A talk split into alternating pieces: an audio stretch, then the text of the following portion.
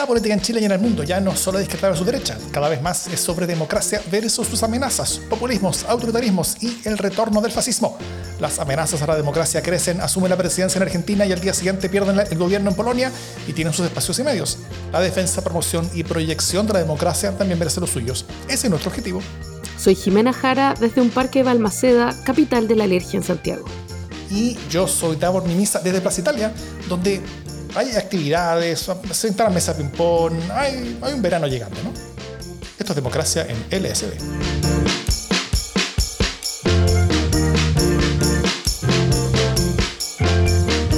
¿Cómo estás, Jimena Jara? Como diría Vargas Llosa, esa pregunta no te la acepto. ¿Y tú? Es la reacción que yo quería generar. Em, muy bien, muy bien. Sí, no, tranquilo. Ya estamos en la última semana. última semana nadie se enoja, ¿no? ¿Algo así era la cosa? Así era, así era. Nadie se pone nervioso. Ah, no, eso sí.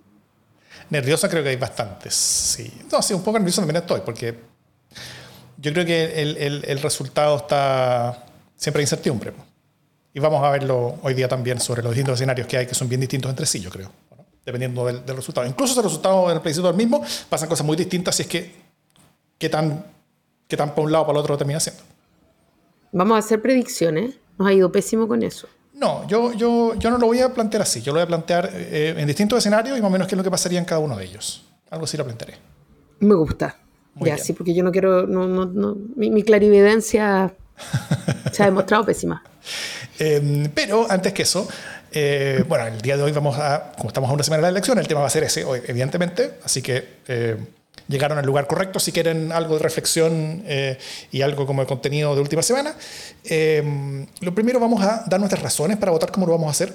La Jimena, obviamente, ella es parte de una campaña y ella ha dicho por qué va a votar. Yo no lo he dicho hasta ahora, así que no, es, no, es, sorpresa, yo creo, pero, pero, pero al menos quise construir. No, no me asustes, Davor. Quise, construir mis argumentos de manera seria y, y lo acabo de hacer. Así que eso por un lado vamos a dar nuestras razones para votar, algunas de ellas al menos, y después vamos a explorar algunos escenarios posibles para el día después de las elecciones y lo que puede hacer a continuación dependiendo, de los resultados. Pero antes, una solo muy breve noticia en la casa, que la ganadora del libro Cuchillos del último concurso, por favor, conteste sus mensajes en Discord para poder entregarle su premio, que le estoy escribiendo hace un rato y no me contesta. Así que nada, eso es todo. O si alguien la conoce, que la contacte, ¿no? Em, sí, también. Eso. Espero que responda a los mensajes en Discord. Eh, nada, vamos con los temas de la semana. Vamos.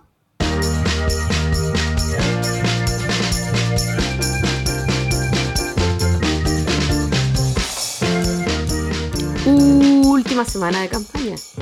Eh, ya, por supuesto, no están circulando las encuestas que siguen circulando por los WhatsApp. comillas. Eh, Claro, bajo el rótulo de encuesta secreta, no traspasar, confidencial, código 1212, etcétera, ¿no? Eh, pero eh, igual las apuestas siguen corriendo y em, los programas políticos siguen haciendo lo suyo y entonces los ánimos se empiezan a exacerbar, hay gente que se siente triunfante, eh, hay gente que se siente aterrada, las campañas están sacando toda la carne a la parrilla y no exactamente de la forma más elegante. Eh, carne, y entonces, Sí, bien podría. La verdad es que la semana pasada salió eh, una campaña aterradora, literal, que se llamaba como Chile tiene miedo, suponte.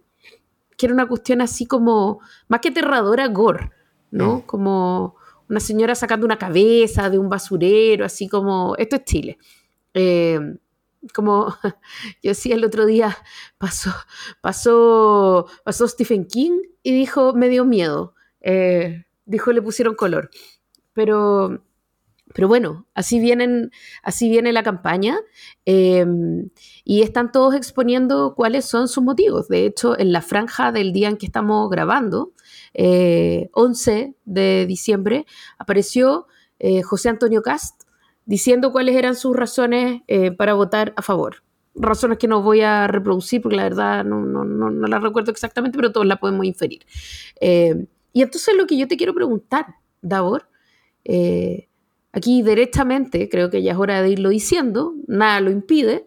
si si salió la tercera casi que endosando su apoyo al, a favor. La cagó. Sin endosarlo, por supuesto. Sí, tan, eh, tan cerca de la honestidad, pero tan lejos al mismo tiempo.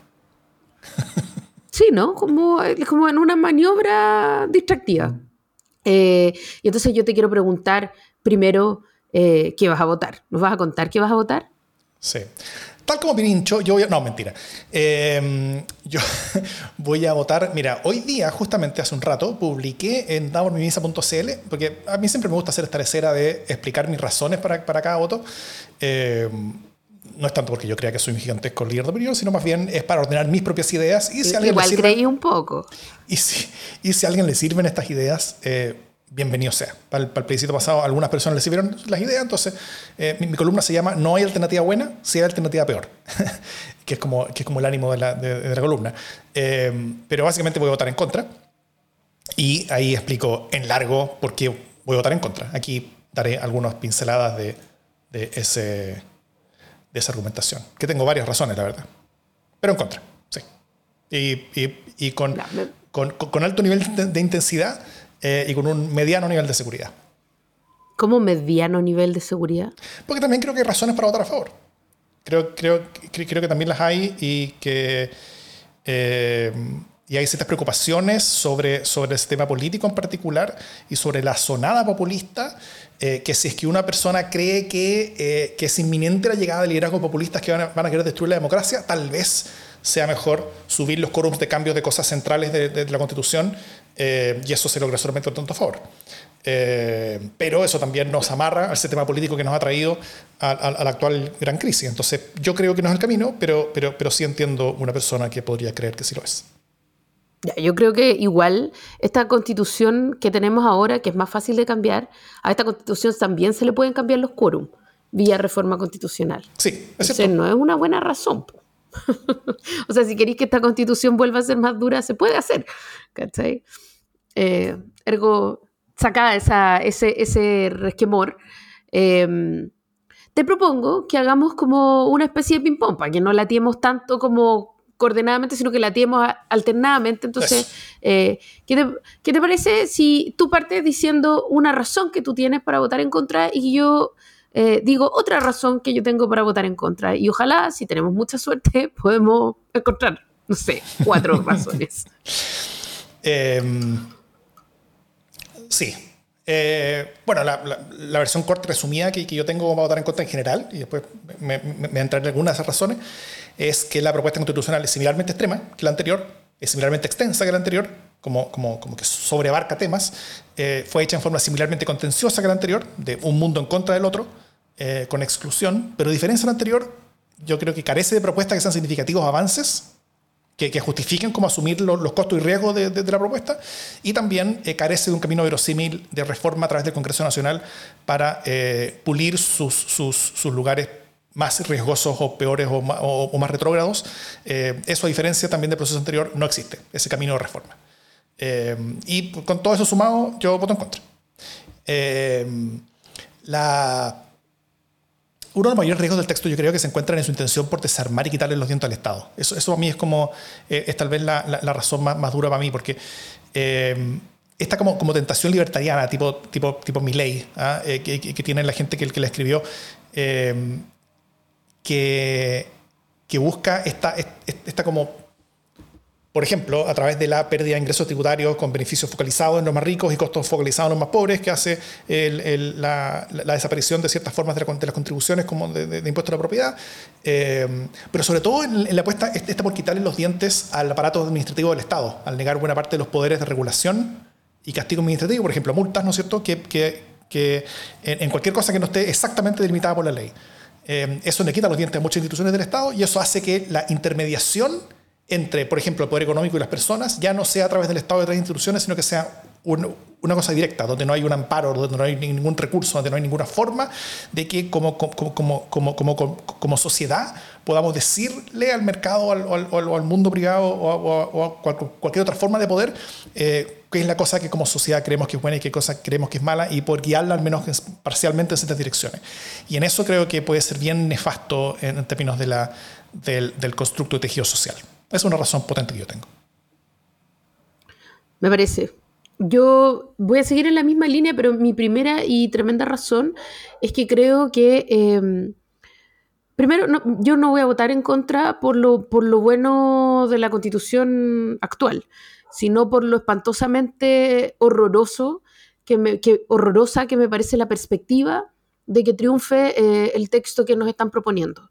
Eh, porque creo que es eh, solo el borde de un camino que podemos eh, solo vislumbrar. O sea, eh, alcanzamos a ver, a ver cuáles son los riesgos, pero no alcanzamos a, mm, a, medirlos realmente. Eso es lo que creo. O sea, esto es como la doctrina del shock, me parece a mí, llevada al, a, su, a su pic y esta constitución. Esto es constitucional, constitucionalizar la doctrina del shock, porque por último, en la constitución del 80, eh, quienes estaban eh, haciendo esa constitución moderaron a los Chicago Boys eh, porque eran milicos, o sea, eran gente que igual tenía una relación diferente con el Estado que la que hoy día tienen los republicanos y quienes redactaron esta constitución. O sea, no se trata solo de quitarle los dientes al Estado, sino que se trata de reducirlo a su mínima expresión, pero junto con reducir el Estado a su mínima expresión, y uno podría pensar que es lo mismo, pero no es exactamente lo mismo, le entrega un nivel de garantías eh, a los negocios y concretamente a los negocios con los derechos eh, que, ni la constitución del 80 hubiera osado. Entonces, eh, si uno sentía que la constitución del 80 era una expresión del Estado subsidiario, eh, la verdad es que con este texto uno tiene la impresión que por más que diga Estado social eh, y democrático de derecho, la verdad es que aquí no queda ni siquiera Estado subsidiario. quedan las trazas de lo que alguna vez fue el Estado subsidiario. me parece a mí que este es un camino, estamos yendo verdaderamente hacia lo desconocido en materia de extremar el libre mercado. Esa es mi razón uno. Sí, muy de acuerdo. En la misma línea, eh, este, eh, yo, veo detrás del texto, está como, está como eh, anticuada, obsoleta y súper descartada ya por, la evidencia, idea de que para que exista más y mejor mercado en un país como Chile tiene que haber menos Estado, como si fueran cosas opuestas y, sustitutas entre sí, ¿no es cierto? Cosa de que, de que, para que haya más de uno tiene que haber menos del otro, o, o viceversa.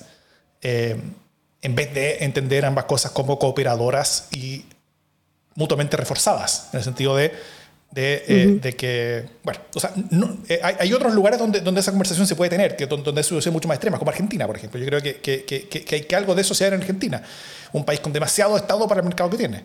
Chile, en cambio, acá tenemos demasiado poco Estado, entendido como entregador de capacidades y de, de seguridades para la población, para la economía que tenemos.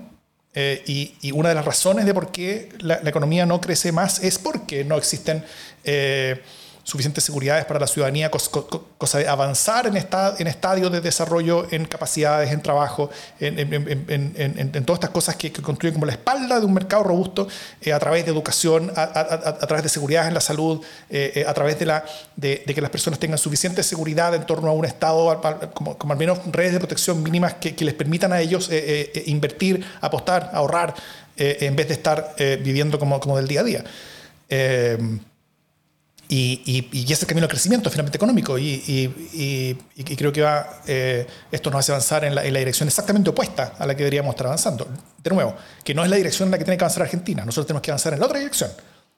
Ahora, eso no quiere decir que, es porque queramos llegar como, como es Suecia, que, porque mucha gente dice, ah, pero mira Suecia, que es un país que viene de vuelta. Es cierto, viene de vuelta porque tal vez avanzó mucho en esa dirección. Nosotros no tenemos que llegar hasta allá, pero tenemos que avanzar en esa dirección. Eh, entonces, nada, pues si, es que, es que más o menos hay cierto consenso, incluso en el mundo, ¿no es cierto?, de, observadores que miran Chile desde afuera y que dicen, lo que necesita Chile hoy día es un poquito más socialdemocracia, avanzar en esa dirección, tener un pacto social un poco más robusto y, de ahí poder seguir creciendo y tener un nuevo modelo de desarrollo, etcétera, hacia adelante. Eh, esto nos deja más lejos y nos hace avanzar en la dirección contraria a esa necesidad, ¿no es cierto? Y esto creo que está todo empujado por este autoengaño, ¿no es cierto?, de gente que cree que el Estado no hace nada por ellos y que el Estado es solamente un problema. o sea, la diferencia entre la vida de esas personas con un Estado como el chileno, que ya es chico, eh, versus una vida de ellos sin el Estado como el chileno, es la diferencia entre la vida que existe en Chile versus la vida que existe en Haití. Si prefieren Chile que Haití, quiere decir que prefieren más Estado. Eh, y, el, y, el, y, el, y, el, mayor mercado que se ha logrado es gracias a las instituciones, gracias a la, infraestructura, gracias a la educación, gracias a la salud que entrega, eh, que nosotros nos entregamos como sociedad. Y eso, y eso, y eso falta. Creo que, eh, creo que se está haciendo una, una apuesta por visiones medias, medias viejas en vez de, en vez de entender eh, este tipo de, de, de relaciones entre Estado y mercado de una manera un poquito más más adecuada a este siglo que vivimos de hace un buen rato, en vez de seguir pegados a visiones tan, tan, tan, antiguas que, que, yo creo que hace 70 años ya están empezando a quedar obsoletas. Igual yo no sé ustedes, pero yo prefiero volver como Suecia que ir como Chile. O sea, no, no, no, me parece tan atroz. Eh, sí, mi, segunda razón, o sea, tengo varias más, pero mi segunda razón, al menos en esta conversación, tiene que ver con, eh, con la catástrofe qué significa eh, este texto para las mujeres. Eh, realmente esto es eh, Gilead, esto es el cuento de la criada. Y no solo como mujer, pues ya tengo 45 años, ya como mi, tiempo es limitado. Eh, pero tengo dos hijas y me parece que eh, la perspectiva que, que, este texto que nos proponen ofrece a las mujeres es una perspectiva vergonzosa. es una perspectiva del siglo XIX con suerte, eh, en el que las mujeres vuelven a estar eh, en un lugar social de cuidado, eh, al cuidado del hogar, al cuidado de los, de los hijos, al cuidado de los familiares. No se reconoce el cuidado y con eso eh, se hace más difícil, por ejemplo, que las mujeres eh, que cuidan obtengan algún tipo de reconocimiento eh, por eso que hacen se reconoce la vida de quien está por nacer, eh, se reconoce la objeción de conciencia institucional, eh, lo cual dificulta en sí mismo eh, la práctica, por ejemplo, de, de, la interrupción voluntaria del embarazo, incluso las tres causales, pone en riesgo las tres causales, pone en riesgo incluso la venta en farmacias comerciales de la píldora del día después, porque las farmacias pueden decir, ¿sabes qué? Es que no estamos de acuerdo con esto. Y entonces las instituciones empiezan a ser deliberantes, no como ahora, que las personas pueden ser objetoras de conciencia, pero no las instituciones.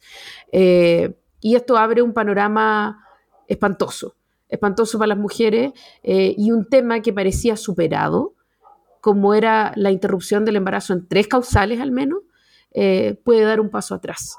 Y eso es exactamente lo que están esperando los sectores más conservadores, ¿no? que justamente llevaron al Tribunal Constitucional este tema de las tres causales y por lo tanto teniendo una opción eh, constitucional, eh, obviamente que la van a usar, por más que digan que no. Eh, y a mí me parece que eso es aterrador. Eso, sumado a la no paridad de salida, un enunciado de paridad de entrada, es decir, no más derechos políticos para las mujeres tampoco, eh, no aseguramiento de igualdad efectiva salarial, es, de nuevo, eh, dejar a las mujeres solas, eh, no garantizarles nada, y si a eso le agregamos la perspectiva de lo que pueda pasar en materia de pensiones de alimentos, de hombres deudores de pensión de alimentos, lo que demuestra este texto, más allá de, lo que vaya a ocurrir, de lo que podría ocurrir efectivamente y cuán riesgoso sea, es que eh, este texto ha sido escrito desde la perspectiva del total eh, desprecio a las mujeres. Eh, y, a mí eso me parece intolerable. Así que no, no nomás. Mm. Otra razón para mí para, para votar en contra es, es el hecho del sistema político donde, a pesar de que, se repite como loro este tema de que se arregla o se mejora ese tema político, eso no es así. No, es así. no, no se ofrece nada, nada que avance en la práctica, en la dirección correcta en torno a cosas importantes en torno al sistema político. Eh, la reducción de parlamentarios no mejora nada que tenga que ver con, ninguno de los problemas reales del sistema político hoy día. La reducción de, partidos, que se supone que, facilitaría como que hay acuerdos, eso es superficialmente como que hace sentido, pero en la práctica, o sea, no solamente la evidencia no va en, esa dirección, de que, menos partidos impliquen mejores acuerdos. En Estados Unidos, que está harto peor que nosotros en cuanto a, incapacidad de llevar acuerdos legislativos y tiene solamente dos partidos, sino que, eh, sino que además este texto no lo logra, porque eh, al crear, por ejemplo, esta, eh, cuota mínima de, de, parlamentarios que necesita un partido para estar dentro del Congreso, también permite la fusión entre los partidos, por lo tanto no hace ningún cambio entre las fuerzas políticas que pueden acceder al Congreso. Simplemente facilita que existan confederaciones de partidos, eh, pero no facilita que exista ningún tipo de, de, eh, lealtad interna entre ellas. Hoy día la principal razón del, del, del descalabro del sistema político no es la falta de acuerdo entre los partidos, es la falta de acuerdo dentro de los partidos. Eh, y, eso, y ese tema que fue al menos tocado parcialmente por la comisión experta, Todas esas cosas fueron borradas en el Consejo Constitucional por los republicanos porque a ellos les da ansiedad el darle poder a los partidos políticos porque para ellos los partidos políticos son un costo y no una oportunidad para tener una democracia. Eh, así, que, así que nada, o sea, eh, si bien hubo una, tuvimos una, oportunidad de tener un, un, un, sistema político que al menos avanzara en ciertas direcciones que eran, que eran, que eran mejores, no era ningún cambio gigantesco el que ofrecían los expertos, pero eran algunas cosas que iban en dirección correcta, todas las que iban en dirección correcta se eliminaron eh, y quedaron solamente cosas que, que, eh, que, se pueden entender como beneficios solamente para quienes ven eh, las características del sistema político bajo la profundidad de un meme. Y el sistema político no funciona como un meme. Son sistemas complejos que, que, que requieren muchas piezas entre sí interconectadas y que funcionan relacionándose entre sí. Y esa es una cosa que no solamente no se entendió en la elaboración de este texto, sino que yo creo que es un conocimiento que estaba y que se escogió dejar afuera porque las cosas necesarias para avanzar en un buen sistema político son las, son las cosas que, al, que, a quienes escribieron este texto constitucional les dan ansiedad y les dan miedo y les dan terror. Entonces, no lo hicieron, la sacaron, la eliminaron. Y, eh, y el problema con todo esto es que suben los columnos de cambio y ahora vamos a quedarnos con el mismo sistema político básicamente que tenemos hoy día, con los mismos problemas, exactamente iguales, con, eh, pero con mayor dificultad para cambiarlos. Entonces, no solamente no mejora el sistema político, sino que dificulta la manera de cambiarlo. Eso, como lo dije antes, tiene su lado positivo, en el sentido de que también aleja los cambios de las garras de una zona populista que puede llegar a, querer asumir el poder en total en Chile, lo cual no está fuera de los, de los escenarios posibles. Eh, pero el lado negativo es que efectivamente nos aleja, no nos acerca de tener un buen sistema político, o tener un sistema político incluso un poco mejor. Nos aleja. Estamos con las razones. O sea, yo si puedo agregar algo, solo quiero agregar que esta, esta, este texto está lejos de ser un marco de convivencia que resuelva eh, la conversación por nuestro marco legal, ¿no? Como agarrándole la pata a lo que dijo Lagos alguna vez en el proceso anterior, ¿no? Como la idea de una constitución es que sea suficientemente amplia por fin en Chile como para poder eh, cerrar el tema constituyente. Y ese tema es imposible cerrarlo con este texto tan, tan, tan sectario. Así que, chao nomás. Sí, o sea, primero el, el, el, tema constitucional se mantiene abierto con, con, con, un eventual triunfo de la prueba con mucha más fuerza, porque los, los, próximos años del Congreso, en vez de dedicarse a otras cosas, se dedicaría a la aplicación del, de, de, este proyecto que no, que no nos permite en ninguna de las cosas urgentes que necesitamos, sino que no, nos retrocede. Entonces tenemos, tenemos un Congreso encargado de hacer retroceder a Chile por los próximos años en vez de hacerlo avanzar. Eso, eso, eso, eso ya es complicado. Y, eh, y finalmente cerrar con el hecho de que el texto tiene problemas, como cualquiera tiene. El, anterior también tiene problemas. Pero una diferencia, como dije al principio, es que el, texto anterior, por último, tenía un, camino de viabilidad de reforma. Había suficientes actores políticos que, en la elaboración del texto se habían comprometido, y no solamente palabra para afuera, sino que incluso con sus votos en, la convención habían, habían demostrado su. Eh, que, no estaban de acuerdo con, muchas de las cosas que se escriben en el texto y habían puesto a su disposición para después en el Congreso reformarlas. Y el punto es que si uno sumaba la representación en el Congreso de los partidos que estaban tomando esa decisión, alcanzaba a reformar. Alcanzaba a reformar todos los artículos que quisieran de cuatro séptimos y alcanzaba para plantearle al país al menos plebiscito eh, de, reforma en el resto. Eh, y si se suman algunos plebiscitos, eh, algunos socialistas, se, podía llegar a sumar todas las cosas con dos tercios, que eran, que eran las cosas con mayor, con mayor dificultad de cambio. Entonces, el camino de la reforma está, era viable en el proceso pasado. En este, no.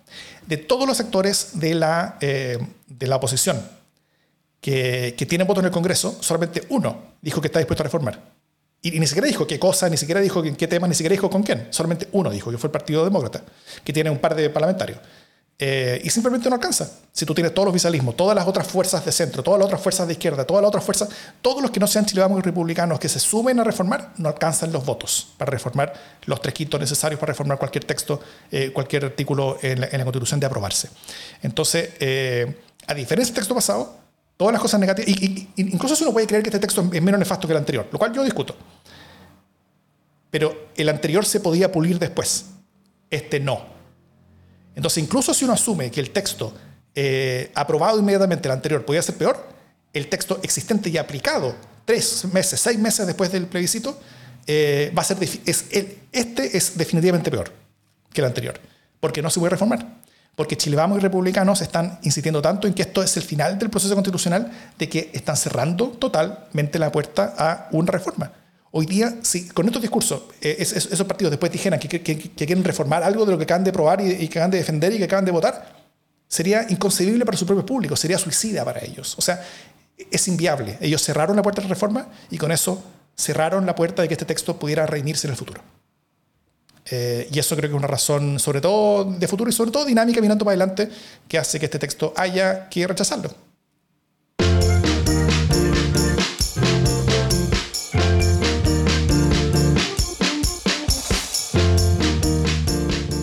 Algo que todo el mundo rechaza en Chile también, pero yo creo que secretamente igual lo esperan. ¿ah?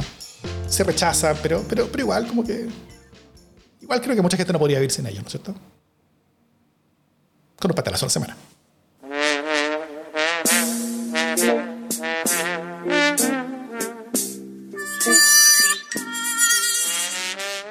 O sea, mi fantasía es que esta sección un día deje de ser necesaria pero lo, veo improbable. Em, esto, esto está como más allá del pastelazo en realidad, como que no, supe cómo hacerlo calzar dentro de la categoría de tan, tan pastelazo que es. Eh, ah, y además tampoco sé si tengo derecho como a opinar de esto, pero igual, igual nomás. Eh, ley inició su gobierno eh, acá al ladito, en Argentina, eh, y partió su gobierno con su primer decreto, eh, tal como había prometido, echándose 12 ministerios, 12 ministerios, 12, 1, 2, 12 ministerios. Eh, estoy de verdad anonadada, o sea, yo creí que por lo menos se iba a demorar un poco más o, o se iba a echar ministerio qué sé yo, ministerio, no, quisiera decir como un poquito más decorativo, porque igual todo el mundo como que se ofende si uno dice eso, pero bueno, hay un orden de prelación de, ministerio, eso existe. Eh, y entonces una cosa, por ejemplo, que me sorprende tremendamente es que se echaron el Ministerio de Educación como no, me, imagino un país sin un ministerio de educación. Eh, y, supongo que toda la materia como educativa va a tener que seguir siendo administrada. Entonces no sé si va a entrar como al Ministerio de, Recursos Humanos, viste que inventaron una especie como de como de Ministerio de Recursos Humanos, ¿no? Mm. Eh, justicia y Derechos Humanos pasó a llamarse solo Justicia, nada de Derechos Humanos. Eh, Em, quedó interior, te digo al tiro porque los tengo acá. Ah, espérate, aquí están los que se echó. Se, se, borró el Ministerio de Ciencia, Tecnología e Innovación, el Ministerio de Ambiente y Desarrollo Sostenible, el Ministerio de Turismo y Deporte. Ya, yo hasta aquí podría decir, ok, no, es que esté de acuerdo, pero, pero ok. Em, Ministerio de Transporte se lo echó, el Ministerio de Obras Públicas, el Ministerio de Desarrollo Territorial y Hábitat, el Ministerio de Educación, el Ministerio de Cultura, el Ministerio de Trabajo, Empleo y Seguridad Social, fue integrado en el Ministerio de Capital Humano. Em, también el de Educación fue integrado al, al, Mega Ministerio de Capital Humano, parece. Ministerio de Desarrollo Social, Ministerio de Mujeres, Género y Diversidad, Ministerio de Justicia y Derechos Humanos, que pasó a ser solo justicia. Eh, ¿Y cuáles son los ministerios que quedan? Ministerio del Interior, Relaciones Exteriores, Comercio Internacional y Culto. Eh, Ministerio de Defensa, Ministerio de Economía, Ministerio de Infraestructura, Ministerio de Justicia, Seguridad, Salud y Capital Humano. Chutita, no sé cómo se viene la mano. Ahora, fue, eh, mi, pregunta es, borrar ministerio significa como que, no haya ministro y, cerrar un par de oficinas, pero que todos los servicios públicos siguen funcionando tal cual como, como nivel de servicio público, eh, o, en cada ministerio está echando a todo el mundo que trabajaba y a todos los profesores que ya no, o sea, no creo, pues, ¿no es cierto? Eh, de hecho, como el, como el proyecto constitucional que, que, le da poder al presidente para, para cerrar ministerios, mientras eso no implique echar a nadie de su pega.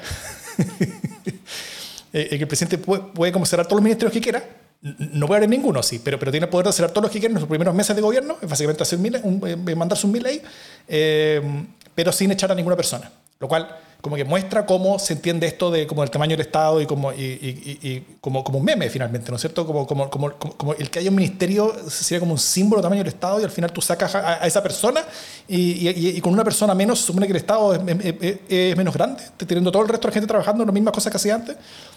O sea, eso entender como un meme. Y yo creo que es lo mismo que, que como que escriben una cuestión acá que como lo hace mi ella. Em, como ordenar las carpetas del computador, ¿no? como cuando uno dice, ay, mira, todas estas cuestiones es como finalmente caben dentro de una misma categoría. Entonces tenemos una carpeta y adentro ponemos todas estas otras subcarpetas. Realmente no es que borremos ningún archivo. Eh, pero estoy especulando. No, mm. no sé, no sé eh, si efectivamente van a cerrar o no van a cerrar oficinas, si van a cerrarse divisiones, ignoro. O sea, estamos especulando. Sí. Puede ser un golpe de efecto, puede serlo, pero no sabemos. Claro.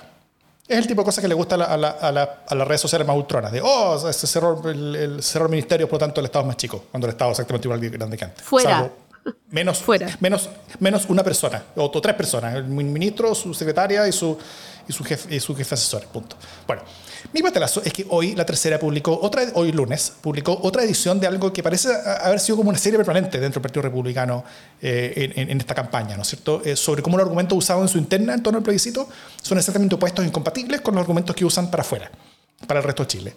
Eh, lo que hoy publicó la tercera fue como usando un, un, un tercerismo muy habitual de ellos, es que ellos titulan la reservada discusión por WhatsApp de los republicanos a días del plebiscito. ¿ah? de, tipo que ellos como, como revelan algo diciendo que, que es reservado, como para subir el, nivel como de exclusividad de los contenidos que tienen. Y es porque a veces los mandó. Eh, bueno, ahí en, esa conversación de WhatsApp se relata cómo un republicano discutía en uno de los grupos de WhatsApp del partido. Eh, discutía que el partido había cedido demasiado en el texto y no había obtenido suficiente cambio. Básicamente, que habían cedido en cosas como la definición del Estado Social de Derecho, cambiando un Estado subsidiario, por uno de derechos sociales, y que esa concesión supuestamente era para obtener a cambio una constitución de amplio consenso, que les permitiera a ellos pasar todo el resto de sus cosas. Eh, pero que eso no se había logrado, que no se había logrado un amplio consenso. Entonces eh, se había renunciado mucho por nada. Eh, y ahí le contestó Cristian Venezuela. Primero le contestó que no se renunció al Estado subsidiario, que continúa siendo subsidiario con el texto, y que eh, Pero que tiene otro nombre. Eh, claro. Y, que, y le dijo que nunca había sido un objetivo el tener un texto de amplio consenso. Cristian Venezuela, el Steve Bannon chileno, el, el, ideólogo del giro al right de, de, de José Antonio Cast, eh, dijo básicamente como, como, los dos secretos que, que, los republicanos eh, ante Chile siempre han intentado negar, ¿no es cierto? Que, que, que este es un texto eh, hecho en forma excluyente de ellos en contra de los otros y que, eh, y que, y que sí están respetando porque que sí hay un Estado de Derecho, porque mira, porque, porque lo decía, ¿cachai? No, ahí asegura para su público interno que esto sigue siendo subsidiario y asegura para su público interno que esto no fue consensuado y, y, y no solamente no, no fue consensuado, sino que nunca fue la intención que fuera consensuado. Revelado todo. Eh, bueno, eso por supuesto es incompatible con lo que el partido dice abiertamente, ¿no es cierto? Eh, y esta otra demostración de las contorsiones que han tenido que hacer los republicanos para tener un discurso para adentro y otro completamente diferente para afuera. Cosa de decir simultáneamente el proyecto es ultrón y extremo eh, y excluyente para adentro para convencer a sus públicos que votan a favor, mientras dicen que el proyecto es moderado y consensuado para afuera para convencer a todo el resto que vota a favor. Eh, y en ambas cosas le está yendo mal. Es como, como, subirse la, la sábana para taparse la, la cara y, y, dejan las patas como, como afuera y cada vez que les pasa esto como que la sábana queda, queda cada vez más chica. Entonces cada vez quedan, quedan, quedan menos tapados. Eh, pues en esta ocasión, tal como en todas las demás, yo creo que se revelaron sus conversaciones internas y solamente terminado de dañar tanto su discurso para adentro como su discurso para afuera. Eh, así que es un pastelazo, yo creo que bidireccional, que los debilita más aún electoralmente. Y nota la reacción El proyecto no genera un Estado social de derecho, a pesar de que el titular así lo asegure. Todo el resto del texto va en otra dirección. En esto, Cristian Valenzuela tiene razón cuando habla a sus públicos internos, no cuando habla para afuera. Pástelas.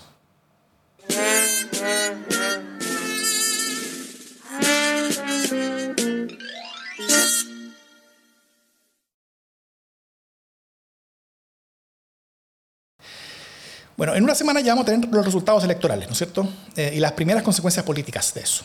Eh, las encuestas han habido, ha habido casi todo. Eh, diferencias amplias para el, en contra, como en la encuesta activa, que fue, de hecho, la mejor encuesta antes del plebiscito pasado, o diferencias pequeñas para la en contra, como la CADEM, a la que le fue remar en el plebiscito pasado, y otras encuestas menos serias dan casi empates, o, o, una de ellas incluso dice que gana el a favor. Eh, pero, eso es el escenario, ¿no es cierto? Hay, escenarios de, distinto tipo y también hay que asumir que todo es posible, como, eh, sobre todo en electorados que no conocemos tanto, eh, la encuesta no los conocen tanto y hay dificultades en edición, todo es posible. Entonces, entendiendo que todo es posible, Jiménez, te propongo que analicemos, así como muy sumeramente, los posibles escenarios electorales para el oficialismo, el gobierno, la oposición y la constitución, según los diferentes posibles resultados electorales. te propongo que analicemos los siguientes escenarios. Primero, un triunfo por poco para la favor Dos, un triunfo por poco para el en contra. Eh, tres, un triunfo para el en contra similar al del rechazo de la vez pasada. O cuatro, un triunfo para el en contra mayor al del rechazo del plebiscito pasado. Eh, esto asumiendo que los escenarios 1 y 4 son medios outliers en las expectativas, eh, pero igualmente podrían ocurrir, y que la cosa probablemente esté entre el 2 y el 3. eso, ¿Cómo, ¿cómo tú ves la cosa, por ejemplo, si hay un triunfo por poco para la favor. ¿Qué, crees que pasa como consecuencia política el día siguiente? O sea, a mí me parece que si gana la favor, eh, si gana la favor va a ser por poco, creo yo. Eh, me parece poco probable, eh, pero me parece que si eso llega a ocurrir es, uno, una tremenda derrota política para la centroizquierda y para la izquierda que no sé cómo vamos a procesar. Digo vamos, porque creo que no estamos preparados para esto. ¿No? Como mm. eh, para tantas derrotas electorales eh, seguidas, digamos, como realmente espantoso.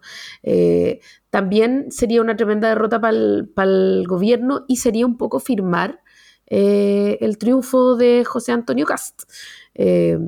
o sea, eso de alguna manera deja súper encaminado a los republicanos para las municipales y después para las presidenciales. Y de todas formas, y creo que Evelyn Matei está siendo muy cándida, eh, dejan un mal eh, contexto a Evelyn Matei. Evelyn Matei es, un, es una constante que permanece estable, creo yo, en todos los escenarios que vamos a evaluar. y es como, ella va a salir mal eh, de esto, ah, como sea. Yo, yo creería que sí, fíjate, yo creo que ella se jugó mal su carta. Pero bueno, creo que, que si gana el a favor, ganan los republicanos. Eh, se firma su, continuidad. Eh, de hecho, la salida de Rojo Edwards puede continuar eh, como salida, pero van a terminar negociando con Cast como un posible gobierno, ¿no? O sea, no va a pasar a mayores. Pueden estar en lados distintos de la vereda, pero no va a pasar a mayores. Eso es como lo que yo veo como de cartas así a priori. ¿Tú? Yo bien de acuerdo casi todo. Eh, yo creo que habría celebraciones grandes en Plaza Perú, sobre todo, incluso tal vez más que en el Partido Republicano. Eh, o sea, Sanhattan estaría, estaría de fiesta. Creo que será una fiesta equivocada, como muchas de las fiestas que han tenido en, su historia. Ellos celebran las cosas que ellos creen que son buenas noticias, pero en verdad son malas noticias para ellos. Y, eh, muchas veces creen que, la, que, que, las cosas más terribles que, que ocurren son, al final terminan siendo las, las, mejores cosas para ellos. O sea, la mejor noticia para la historia del mercado chileno fue la que generó la mayor caída diaria de la bolsa chilena en la historia, que fue el, el, el, 6 de octubre de 1988. El triunfo del no fue la mejor noticia posible para los mercados chilenos, que se abrían, que, el mundo dejaba de considerar a Chile un paria, eh, iba a generar el mayor crecimiento de la historia de Chile. Todo eso generó la mayor caída diaria en la bolsa chilena. Yo siempre me acuerdo de eso. Y el, básicamente el mismo mundo que, que sigue ahí. Bueno, eh, comenzaría un largo camino en ese momento para aplicar la Constitución eh, y el Congreso Nacional se dedicaría básicamente a eso en los próximos varios años, eh, en vez de necesidades urgentes o cosas así. Sería un triunfo más grande, eh, el triunfo más grande de la oposición. ahora ya oficialmente liderada por el Partido Republicano. Esa, esa, disputa entre los republicanos y Chile Vamos se, se, se, se terminaría. La hegemonía estaría el Partido Republicano. Kass sería básicamente el, el, el, presidente en espera. Se estaría aprobando como la presidencial ya a esa altura. el gobierno terminaría de terminar, habría un cambio de gabinete como para, como, como de, como, como, como de resistencia simbólica, básicamente. el gobierno dejaría de tener esperanzas de lograr algo y se empezaría a preparar, yo creo, por una temporada bien larga fuera de poder, que ojalá, o sea, para ellos, eh, como ellos lo verían, yo creo que, que, que, que, como mínimo serían dos gobiernos, pero probablemente sería más. Eh, y eso. Ahora, en el escenario de un triunfo por poco para el en contra, ¿qué cosas crees que pasan? ¿O qué cosas crees que cambian? Bueno, es un triunfo para el en contra. Eso ya es una buena noticia. Eh, pero, pero, creo que todavía para, celebrar. alguien celebraría eso, tú A ver, yo creo que igual no es tan para celebrar.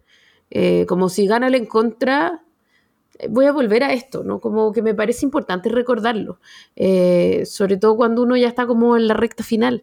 la izquierda no tiene ni una cuestión que celebrar, nada. Como nosotros nos vamos a quedar con la constitución de Pinochet. Esto es, una, es una derrota, es una derrota que se firmó el 7 de mayo, fin, no hay más. Ese día se perdió esta cuestión. Eh, como, y si me apuráis más, eh, la izquierda perdió el 4 de septiembre. Fin. ¿no? Como todo lo demás ha sido como tratar de salvar un poco los muebles y ya el 7 de mayo quedó súper claro que, que, con suerte íbamos a salvar la cocina y el refrigerador. Y eso es exactamente lo que estamos haciendo. ¿no? Eh, hubo una movida un poco, yo diría, pueril de creer que la comisión experta iba a lograr eh, tener un papel más relevante a lo largo de la discusión posterior, ¿no? Ellos logran tener una propuesta de consenso que le gusta mucho al mundo culto, que le gusta mucho al mundo como político, pero que no tiene eh, ninguna relevancia eh, a la hora de la discusión de los consejeros. Eh, y creo que creer que eso iba a ser lo que dominara era pueril, porque evidentemente no iba a ser así. entonces, desde esa perspectiva, la izquierda y la centroizquierda perdió, perdió hace mucho. Eh, y por lo tanto, si gana eh, el en contra por mucho o por poco, no es una razón para salir a Plaza Italia, creo yo, a festejar. Eh, aun cuando seguramente va a salir gente a festejar y tal y tal y tal. pero ya, si además gana por poco, igual queda en una posición frágil creo yo. Igual eh, se abre un escenario de incertidumbre, por ejemplo, respecto eh, de las elecciones presidenciales. Ok, eh, no está firmado el camino de Cast, pero no se desestima para nada. puede seguir siendo una, una larga agonía. ¿No? Eh, y yo creo que es importante igual desacoplar un poco lo que puede ser el triunfo del en contra de las perspectivas de la centroizquierda. Eh, y no quiero ser pesimista con mi sector, pero creo que hay que hacer harto más que ganar este plebiscito.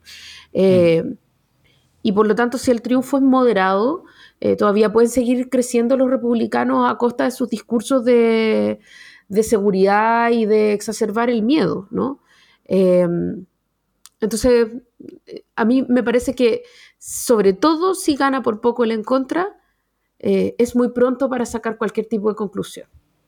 Mm. Eh, y Evelyn Matei va a haber hecho el ridículo. Eh, y me parece importante decir dónde va a quedar Evelyn Matei en cada uno de, estos escenarios, porque ella que partió diciendo que ella no que ella le gustaba mucho esta idea de los expertos, lo de los comisionados expertos, y que tal como estaba el texto, ella habría votado en contra y que un mes después dice, no, no, no, yo voy a votar a favor sin que haya cambiado realmente el contenido eh, del texto, se va a ver inmolado en contra de su voluntad, porque sabemos que en el fondo no le gusta el texto, y se va a ver inmolado por nada.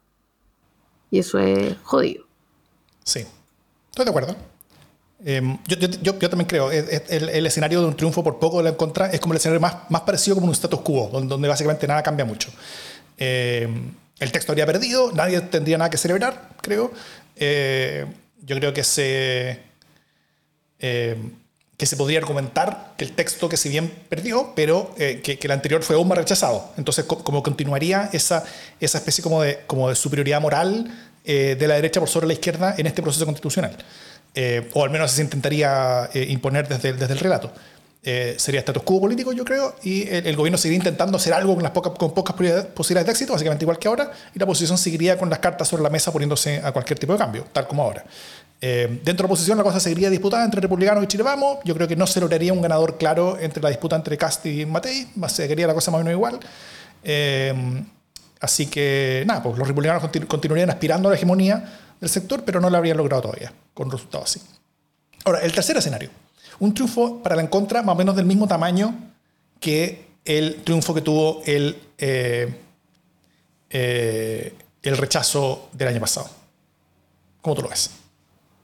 Yo creo que ese es un escenario, si tú me preguntáis, es el que yo quisiera creer que es más probable. Em, este tercer escenario. Eh, creo que le da un poco más de aire eh, a la izquierda, le permite sanarse un poco de, de la mala racha electoral que viene arrastrando y tal vez le permita también articular eh, acuerdos de manera amplia, tal como ha hecho a lo largo del trabajo de campaña en este plebiscito. O sea, si hay una cuestión interesante eh, y que se puede capitalizar solo si eh, en contra gana por una cantidad razonable de votos. Es decir, en este escenario eh, es que este fue un, un escenario en el que los partidos desde la democracia cristiana hasta el Partido Comunista fueron una misma en una misma coalición, incluyendo el Frente Amplio. Y eso es una cuestión que no tiene precedente. Entonces, eso abre un buen escenario, como nos juntamos, lo hicimos bien, nos fue bien, obtuvimos una victoria electoral, podemos seguir explorando el seguir trabajando juntos. Y me parece que eso es quizás lo más relevante. Eh, Cast tendría que repensar su estrategia, no es que se quede debajo de la mesa, pero tendría que repensar su estrategia. Eh, porque Chile no sería tan conservador como él cree y porque probablemente eh, si el en contra gana con una votación importante, eh, en eso va a incidir mucho el voto femenino. Eh, y eso haría que Cast por segunda vez perdiera una elección por el voto femenino. Y eso hace que Evelyn Matei, todavía quedando en ridículo, tenga un poquito más de aire que en los otros dos escenarios. O sea, digamos de los tres escenarios, este es el que le resulta más conveniente a Evelyn Matei, por paradójico que parezca, eh, aún como perdedora de la elección en sí, como mujer más liberal que Cast, tiene un camino eh, un poco más fácil. Eso mm. creo. Eso, eso demuestra también un poco como el, como, como el error político, ¿no es cierto? Porque, porque en todos los escenarios mejores para Matei son los escenarios donde, donde el encuentro gana por más. Entonces, si es que ella hubiera, si, si, que hubiera quedado con el encuentro, hubiera sido como la excepción de la derecha eh, en eso, se hubiera transformado en una gigantesca líder que habría estado conectada con el electorado y habría tenido su, su camino pavimentado para, para, para, hacia, el, hacia el triunfo presidencial. Pero bueno, fue un error. La, sí, pero necesita. O sea, no, a Evelyn Matei la odia su sector. Entonces ese es un problema para Evelyn Matei. La, la, soporta, digamos, un grupo pequeño siempre. Evelyn Matei nunca ha sido como gusto general dentro de su sector. Entonces uno dice, como puede ser el efecto de Bordes, ¿no? O el efecto Lili Pérez, que uno desde el otro lado dice, oye, esta es una galla que podría ser una líder más amplia. Pero esos líderes amplios no le gustan a sus sectores normalmente, nunca tan amplios. Eh, como, como, por ejemplo. Piñera fue similar, con, claro, pero, que tenía que sí, pero tenía plata, le pudo pagar a todo el mm. mundo eh, para obtener favores políticos. Eh, no es el caso de Evelyn Matei, eh, a quien un montón de gente se la tiene jurada en su sector. Y, ciertamente es más bien el caso de Lili Pérez, ¿no? que como se muestra más liberal dentro de un sector fuertemente conservador y, pucha, literal la hicieron parir. Entonces, yo creo que, que, claro, uno dice, oye, pucha, pero ¿por qué no, por qué no se la jugó por el en contra? Bueno, porque, porque no estás nada sola, po, ¿cachai? Necesita el apoyo de ese mundo también. Bueno, eh, en este escenario que, que, planteamos de un triunfo para el en contra similar al del rechazo, yo, yo creo que el discurso prevalente sería la derrota de los extremos. O sea, donde, donde tal unos antes y, otros ahora, los extremos perdieron. Ese sería como el, como el discurso que incluso se pondría desde, desde la prensa. O sea, sería, eh, la prensa se volvería muy antirrepublicana y pro Chile vamos, eh, a diferencia de lo que pasa ahora. Eh, y, yo creo que dejaría a los republicanos fundamentalmente debilitados en contra de Chile Vamos eh, ese escenario. O sea, el, que los republicanos serían como la lista del pueblo, básicamente de ahora. Eh, y, y, Chile Vamos tendría muchas armas argumentales para atacar a los republicanos en esa disputa de poder. Entonces ahí eso, eso daría un triunfo importante en esta disputa de hegemonía que hay en ese mundo eh, hacia Chile Vamos. Eh, en, y en un tablero de juego, Cast retrocedería tres espacios y el Matei solamente retrocede uno. Entonces, efectivamente, sería un triunfo relativo para Matei. al final, para Matei no le importa tanto si avanza o retrocede, lo que importa es, es cuánto avanza o retrocede en comparación con Cast, que, es, que es como la, la, la, disputa. Entonces, sería un triunfo, sería, sería una derrota con de triunfo eh, al final. Y, y parte del oficialismo, creo que saldría a celebrar un resultado así, pero quedaría medio en ridículo y yo creo que recibiría en pipe de su propio mundo, porque efectivamente yo creo que no sería un triunfo tampoco, eh, o, al menos el mismo oficialismo tendría que, que, hacer que no sea triunfo. ¿Por qué? Porque este relato de la derrota a los extremos le abre una puerta al gobierno para utilizar ese relato para poder intentar construir caminos de acuerdo entre, entre sectores más moderados de su propio mundo, donde probablemente habría un cambio de gabinete un poco más social, socialdemócrata. Eh, para que haya líneas de negociación sobre ciertas sobre estas reformas con parte de la centro-derecha o, la, derecha más tradicional, mejor dicho. Y, eh, eso al menos permitiría una, un, cambio de tono en cuanto a la, relación de poder. El gobierno no pasaría a tener la ventaja en el juego político, pero sí pasaría a tener la oportunidad, cosa que hoy día creo que no tiene. Eso. Y finalmente, último caso, un triunfo para la encontra mayor al rechazo del plebiscito pasado. ¿Qué consecuencias cree que eso, que eso tendría? No, yo no creo que eso pase mucho. Eh, y, si pasa, también me parece un poco malo. Como eh, me, parece que eso tiene el riesgo de hacer que quienes hemos perdido nos sintamos victoriosos. Y creo que eso nunca es bueno. ¿no? Como creo que no hay que olvidarse quién está perdiendo aquí. Eh, como yo sé que soy súper aguafiestas en esto. Pero también me parecía importante cuando ganó, eh, cuando ganó el presidente Boric, eh, que los socialistas recordáramos que era, no era la elección que ganamos nosotros. Eh, de la misma manera y con mayor razón, en este contexto, me parece que un triunfo arrollador del en contra nos puede hacer olvidar que el en contra tampoco nos representa realmente. O sea, estamos defendiendo un conjunto de derechos y de modificaciones que logramos escamotearle eh, al modelo de Pinochet. Pero no más que eso. Entonces, eh, yo creo que lo que podemos sentir es alivio, eh, pero no mucho más. entonces, si el triunfo es arrollador, me da un poco de miedo que nos salgamos de madre, porque creo que no es bueno. Y porque no es la realidad finalmente. Sí, yo, comparto esos miedos. Creo que hay un gran riesgo de que de que en oficialismo creen que ganaron cuando no, ganan, eh, esa celebración podría, por un lado, eh, dañar las perspectivas de trabajo en conjunto con la oposición, eh, ergo, dañar las perspectivas de cualquier logro de parte del gobierno. y parte del oficialismo yo creo que incluso querría revivir parte de los contenidos rechazados en el, proyecto constitucional anterior. tal vez no como un nuevo proceso constitucional, pero sí como, como, como, como línea como de, de, reformas. Y eso podría terminar generando incluso mayor división en, en, en el oficialismo. Tal vez habría habrían diferencias en torno al, al, camino en línea a seguir.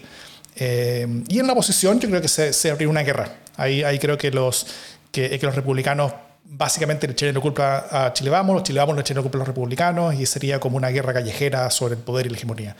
Eh, creo que sería un poquito sucio en ese sentido. Yo, yo, yo también creo que, que sería un escenario medio eh, que, que, sería difícil de procesar para el sistema político y que y que podría generar ciertos conflictos y ciertas, ciertas pérdidas de oportunidad. Yo, yo, también creo que el escenario anterior sería, sería un poco más, eh, más, eh, más enriquecedor eh, para el resultado de Chile en el corto y mediano plazo. este otro, bueno, dependiendo de qué hacen los actores y qué tanta inteligencia tienen para, para sortear el escenario, alguien podría terminar ganando, pero, pero no, no tengo claro quién. Yo, yo, siento que, que, en ambos puntos la, la división podría terminar aumentando eventualmente.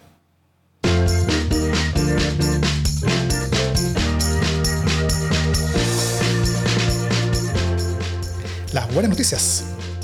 ¿Qué buenas noticias tiene Jimena Jara? Mira, como yo soy yo, tengo una buena noticia que hasta ayer fue mala noticia. O en realidad no sé si fue una noticia todavía, pero em, digamos, las malas lenguas o las buenas lenguas dicen que podría ser una buena noticia. La noticia es eh, la bibliolancha que existe hace muchísimos años en el sur de Chile, zona de Canales, eh, en Kempchi, eh, y, que, y que se dedica a llevar libros entre los islotes del extremo sur de Chile, se quedó sin financiamiento para el 2024. Eh, esa es una muy, muy, muy mala noticia. Sí, es una pésima noticia. 28 eh, años eh, lleva funcionando esta cuestión. y por primera vez se quedó sin partida presupuestaria, lo cual es una brutalidad. Pero parece que es, es, cierto que se quedó sin, presupuesto porque se le entregó ese presupuesto a, a una como galería de arte de Puerto Vara. Eh, ya, mira, ese detalle no lo tengo. Ese detalle, no, como el nivel de Chimuchina, no lo tengo. Eh, pero sí sé que eh, denuncia en los medios pertinente y como luego de, totalmente, de total inoperatividad de las autoridades pertinentes y después de salir en los medios, al parecer hay un presupuesto comprometido para la Bibliolancha el 2024. Y eso sí es una buena noticia una buena noticia que nunca debería haberse convertido en mala noticia, ¿no? O sea, la, existencia de la bibliolante es una buena noticia per se, permanente. Eh, la ruptura de la continuidad de esa buena noticia eh, es lo que nos tiene hablando de ella, lo cual es una, cosa bien compleja. En fin. Qué nefasto ha sido la cultura en este gobierno, increíble. Eh, pero bueno, buena noticia que se esté, que se esté al menos tapando el hoyo que, que ellos mismos cavaron. Sí. O sea que finalmente la buena noticia es que la bibliolancha no se va a terminar.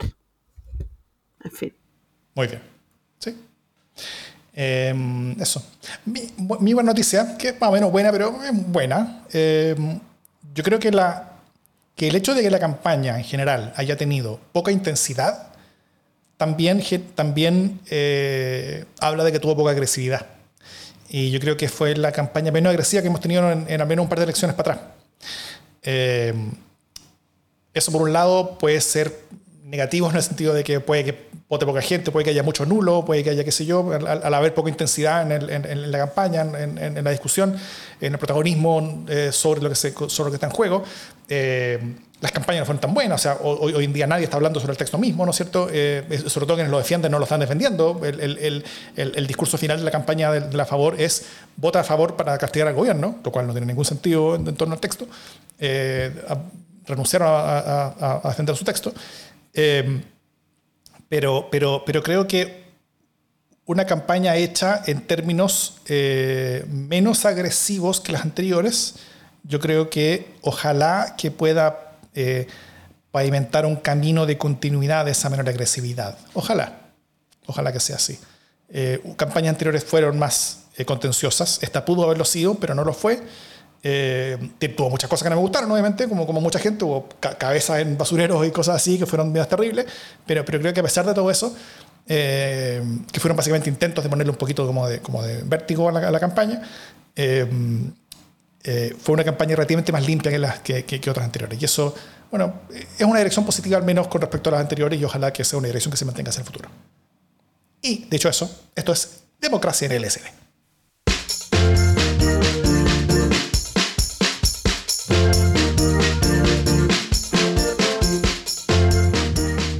Eso fue. ¿Algún plan para el día de las votaciones, Jimena? ¿Algún plan como qué? ¿Como embriagarme? No, yo voy a ese día como voy a entenderlo como una huelga de brazos caídos por fin. Ha sido un tiempo intenso. Ha sido un año intenso. Pero también este tiempo de campaña ha sido intenso. Entonces, eh, lo que me quiero recetar es descansar un poco. Hace falta. ¿Y tú? ¿Tienes planes? Yo voy a estar en Radio Sonar a las 7 de la tarde, parece que a las 7 de la tarde del día de la elección, ya analizando resultados. Ahora yo creo que los resultados ya van a estar. Así que quien quiera sintonizar, ahí voy a estar eh, intentando desgranar un poco lo que vamos a estar aprendiendo, qué es lo que ocurre y cuáles son las posibles consecuencias hacia adelante. Eh, tomando, por supuesto, como, como base las cosas que hablamos hoy día sobre posibles escenarios. Así que ya, independiente de lo que pase, ya tengo claro, después de la conversación contigo, que, lo, que los escenarios para adelante. Gran ventaja. Así es la cuestión. Así es la cuestión. Muy bien. Ya, pues, oye, eh, nada, pues, voten tranquilos. Saludos a todos. Y eh, que gane más mejor. O, o que pierda menos peor. Creo que es mejor dicho. Sí. Qué nervio. En fin. Ya. Vayan a votar. Por favor, convenzan gente, acarreen, eh, etcétera. No, Sí, no, no como- Ayuden, incentiven a gente a llegar a sus lugares de votación.